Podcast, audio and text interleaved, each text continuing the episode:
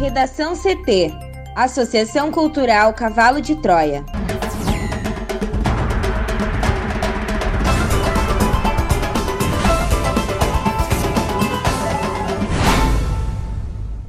Agora, no Redação CT. Lista do TCU tem quase 700 candidatos do Rio Grande do Sul que receberam auxílio emergencial e declararam patrimônio acima de 300 mil reais. Mundo ultrapassa 50 milhões de casos de Covid-19. Biden começa a transição com foco na Covid e em revisão de atos de Trump. Pandemia impacta contratos das mensalidades das escolas em 2021.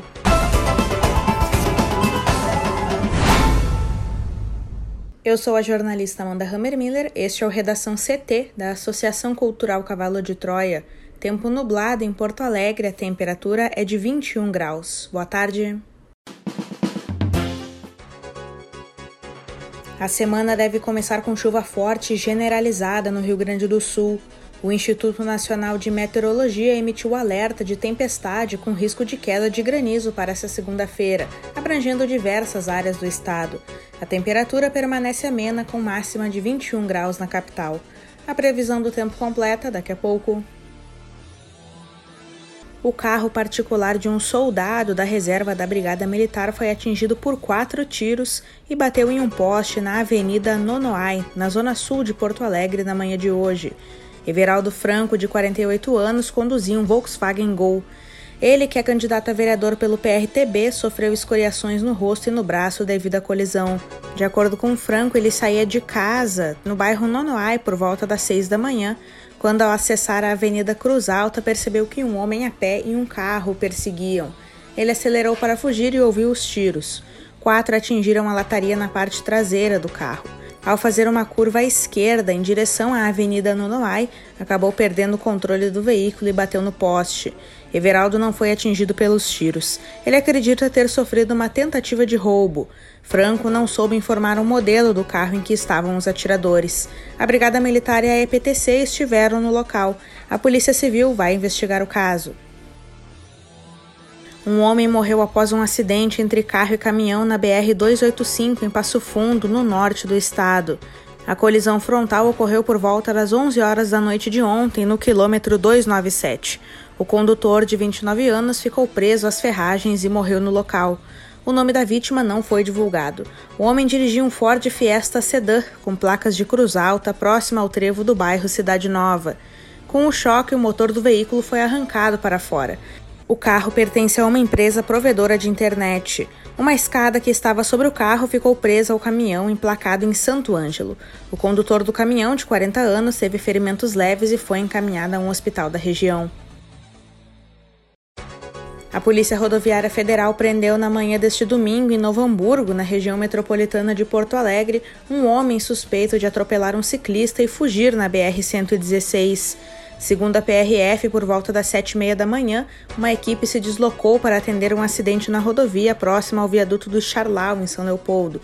No local, os policiais encontraram um ciclista com lesões graves que havia sido atropelado por um carro que não prestou socorro. Após socorrer a vítima, os agentes localizaram por volta das 10 da manhã o carro envolvido no acidente estacionado na garagem de um prédio no centro de Novo Hamburgo, onde também estava o suspeito. O homem de 35 anos, natural de Sapucaia do Sul, já possui histórico de fuga da polícia e se recusou a fazer o teste do bafômetro. Ele foi autuado e preso, sendo conduzido à Polícia Judiciária em São Leopoldo. O carro foi apreendido e será periciado. Rio Grande do Sul manda líderes de facções para presídios federais. Mais informações com a repórter Juliana Preto. A integração entre as forças de segurança e poderes das esferas federal e estadual concretizou nesta segunda-feira nova ofensiva para neutralizar a cadeia de comando do crime no Rio Grande do Sul. Sob coordenação do programa RS Seguro, as secretarias da Segurança Pública e da Administração Penitenciária deflagraram a segunda fase da Operação Império da Lei para transferir nove detentos de altíssima periculosidade e com posição de liderança nas principais organizações criminais gaúchas para penitenciárias federais de fora do estado. Com a participação de 490 agentes e o emprego de 70 viaturas e uma aeronave, a ação dá continuidade à primeira etapa da Império da Lei, que em março enviou 18 líderes de grupos criminosos para estabelecimentos do sistema penitenciário federal. Entre os nove encaminhados agora, seis já eram alvo da fase anterior, mas haviam tido os pedidos de transferência negados. Conforme forte esquema de segurança, montados com agentes de todas as instituições, os detentos foram retirados de duas penitenciárias de charqueadas, a de alta segurança e a modulada estadual, em comboio único de viaturas por volta das 4 horas da manhã e levados até o batalhão de aviação da Brigada Militar em Porto Alegre. No local, os presos estavam sendo submetidos a exames de corpo de delito antes de embarcarem em avião da Polícia Federal com destino às penitenciárias federais, onde serão mantidos sem nenhum contato com outros presos. Lista do TCU tem mais de 700 candidatos do Rio Grande do Sul que receberam auxílio emergencial e declararam patrimônio acima de 300 mil reais. Uma lista do Tribunal de Contas da União, divulgada na última sexta-feira, aponta 698 nomes de candidatos a vereador, vice-prefeito ou prefeito do Rio Grande do Sul nas eleições deste ano que receberam auxílio emergencial e declararam patrimônio acima de 300 mil reais. De acordo com o TCU, o patrimônio declarado é um indicativo de que os candidatos não se encaixavam nas regras para receber o benefício. O tribunal cruzou informações do INSS e do Tribunal Superior Eleitoral. A lista ainda mostra que 63 candidatos do Rio Grande do Sul que receberam o auxílio têm patrimônio acima de 1 milhão. No caso de um deles, o valor dos bens chega a 8 milhões de reais. No documento, aparece o nome de 15 candidatos a prefeito e 25 a vice, e ainda 658 postulantes a uma vaga de vereador.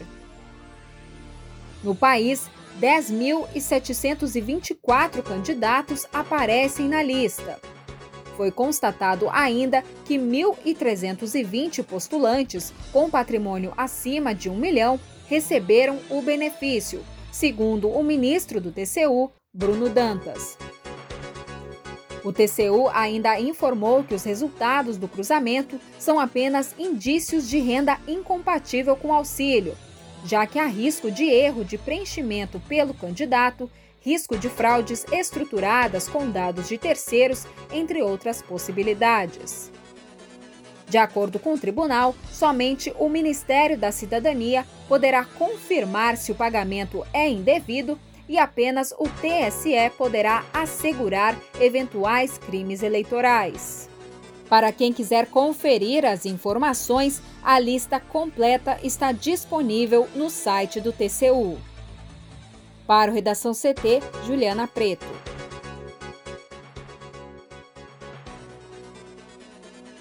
Auxílio emergencial negado gera dois em cada três processos sobre Covid-19, segundo a CNJ. Juliana. Os processos movidos na Justiça contra o indeferimento de pedidos de auxílio emergencial concentram as ações relacionadas à pandemia de Covid-19 no Judiciário. De acordo com o Conselho Nacional de Justiça, 140 mil processos tratavam do auxílio até a última terça-feira, entre 215 mil ações relacionadas à pandemia do novo coronavírus. Em números aproximados, são dois em cada três processos. Os dados são do painel interinstitucional de dados abertos sobre Covid-19, instituído pelo CNJ em parceria com outros órgãos do governo e do judiciário para monitorar o impacto da pandemia nos tribunais do país. Ao concentrar as ações judiciais na pandemia, o auxílio emergencial movimenta mais os tribunais do que outros temas que também geram demandas, como as negativas de tratamento ou de realização de testes de Covid-19 por planos de saúde ou hospitais. Lembrando que o auxílio foi criado para tentar minimizar o forte impacto econômico da crise sanitária. Nas primeiras três parcelas, o valor disponibilizado pelo governo a cada mês foi de 600 reais, sendo que mulheres chefes de família tiveram acesso a 1.200. Já no mês de setembro e até o final do ano, os valores mensais ficaram, respectivamente, em R$ 300 e 600 reais. O número total de casos do novo coronavírus no mundo ultrapassou no domingo a marca de 50 milhões, segundo os dados compilados pela Universidade Americana Johns Hopkins. Às 13h25 desta segunda-feira, a plataforma da universidade contabilizava 50.402.558 infectados pela Covid-19, somando os casos de todos os países afetados pela doença. Os Estados Unidos continuam na liderança global com 9,96 milhões de contaminações. Na sequência vem a Índia com 8,55 milhões de casos, seguida pelo Brasil com 5,66 milhões de casos confirmados. A quarta posição é ocupada pela França, com mais de 1,83 milhões de infecções. Logo atrás aparece a Rússia, com 1,76 milhões de casos. As mortes em decorrência da doença no mundo chegam a 1.256.254, segundo a plataforma da Universidade Norte-Americana. O maior número de vítimas fatais está nos Estados Unidos, com 237,6 mil óbitos, seguidos pelo Brasil, com 162,4 mil mortes. Joe Biden só vai assumir o comando dos Estados Unidos em 20 de janeiro, mas já estabeleceu que sua prioridade assim que chegar à Casa Branca será desfazer uma série de medidas tomadas pelo antecessor Donald Trump. Áreas como política externa, mudança climática e principalmente o combate à pandemia de coronavírus devem concentrar a atenção do novo presidente no início do mandato. Para essa segunda-feira, Biden já avisou que fará o primeiro grande anúncio do seu governo, nomeando uma força-tarefa para combater a Covid-19 nos Estados Unidos. O médico Vivek Murthy, que trabalhou na gestão de Barack Obama, deve ser um dos líderes do grupo e responsável por defender publicamente o uso da máscara e outras medidas de distanciamento social. O objetivo do democrata é estabelecer desde o início da transição um contraste com Trump, o republicano minimizou a gravidade da pandemia diversas vezes e entrou em confronto com médicos e cientistas sobre quais as melhores formas de tratamento e prevenção.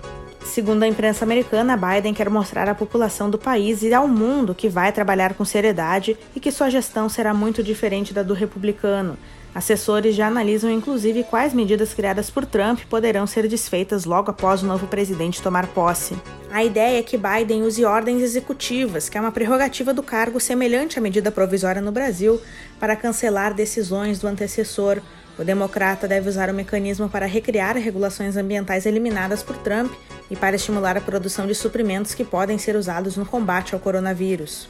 No site de transição do governo, lançado neste domingo, Biden aponta que, além da Covid-19, a recuperação da economia, a luta contra o racismo sistêmico e a preservação do meio ambiente são temas que devem receber mais atenção no início da nova gestão. Os jornais The New York Times e The Wall Street Journal afirmam, por exemplo, que o democrata pode anunciar logo, em seu primeiro dia, o retorno dos Estados Unidos ao Acordo de Paris, o tratado sobre a mudança climática que foi negociado por Obama e do qual o país saiu por decisão de Trump. Ele também deve anunciar que os Estados Unidos desistiram de deixar a Organização Mundial da Saúde e cancelar a proibição de vistos para moradores de sete países de maioria muçulmana. O democrata pretende ainda estabelecer rapidamente uma proteção legal que impeça a deportação dos chamados Dreamers, o nome dado aos imigrantes sem documentação que chegaram ainda crianças ao país. No Redação CT, agora a previsão do tempo com Juliana Preto. A chuva retorna ao Rio Grande do Sul nesta segunda-feira de forma mais intensa desde o Alto Uruguai, passando pelo norte, pela Serra, região metropolitana até o litoral norte. Nessas regiões, há risco de ocorrência de temporais com queda de granizo e rajadas de vento que podem variar de 60 a 100 km por hora, segundo o Instituto Nacional de Meteorologia. As precipitações são resultado de um sistema de baixa pressão atmosférica que vem do oeste do estado. De acordo com a SOMAR Meteorologia, há risco de alto volume de chuva, resultando em transtornos, inclusive em Porto Alegre. Pode ocorrer pancadas isoladas na região central, na Lagoa dos Patos e na fronteira oeste. A temperatura permanece amena no estado, com máxima de 21 graus na capital. A mais alta deve ser registrada em Santa Rosa, que pode atingir 26 graus. Obrigada, Juliana. Vamos para o bloco de educação. As escolas privadas de todo o país começam a se preparar para o ano letivo de 2021. Diante das incertezas que permanecem por causa da pandemia do novo coronavírus, as instituições prevêem um ano de cuidados e um possível ensino presencial e ainda com oferta de ensino remoto de forma parcial ou integral, mesmo que para parte dos estudantes. Todos esses fatores têm impacto nos novos contratos e nos reajustes das mensalidades. Neste ano, as escolas tiveram que interromper as atividades presenciais para tentar frear o avanço da doença. Até o início deste mês, de acordo com um levantamento feito pela Federação Nacional das Escolas Particulares, 16 estados e o Distrito Federal autorizaram a reabertura das escolas particulares. Em outros três estados há alguma previsão de retomada. Sete estados não têm data para reabertura. As escolas tiveram que se adaptar oferecendo aulas de forma remota. Muitas famílias, no entanto, pediram a redução das mensalidades, uma vez que o serviço contratado não estava sendo entregue de forma acordada. A disputa chegou ao legislativo, onde tramitaram propostas para redução obrigatória dos pagamentos embora não haja certeza do que está por vir em 2021 para que os impasses que ocorrerem em 2020 não voltem a acontecer, é possível incluir essas incertezas nos contratos para deixar claras as medidas que podem ser tomadas. Cada escola tem autonomia para definir as mensalidades. A federação ressalta que os custos subiram, pois foram necessários investimentos em novas tecnologias e treinamento dos professores para implementar e manter o ensino híbrido. Entretanto, a federação não tem ainda uma estimativa de qual seja a média dos reajustes no país. A situação varia de escola para escola. Pela Lei 9.870-99, as escolas podem reajustar as mensalidades com base na variação que tiveram nos custos com pessoal, aprimoramentos no processo didático-pedagógico e outras despesas. Caso solicitadas, deve apresentar uma planilha de custo que justifique o aumento proporcional. Redação CT. Apresentação Amanda Hammermiller. Colaboração Juliana Preto. Uma produção da Associação Cultural Cavalo de Troia com o apoio da Fundação Lauro Campos e Marielle Franco. Próxima edição amanhã, a uma hora. Boa tarde.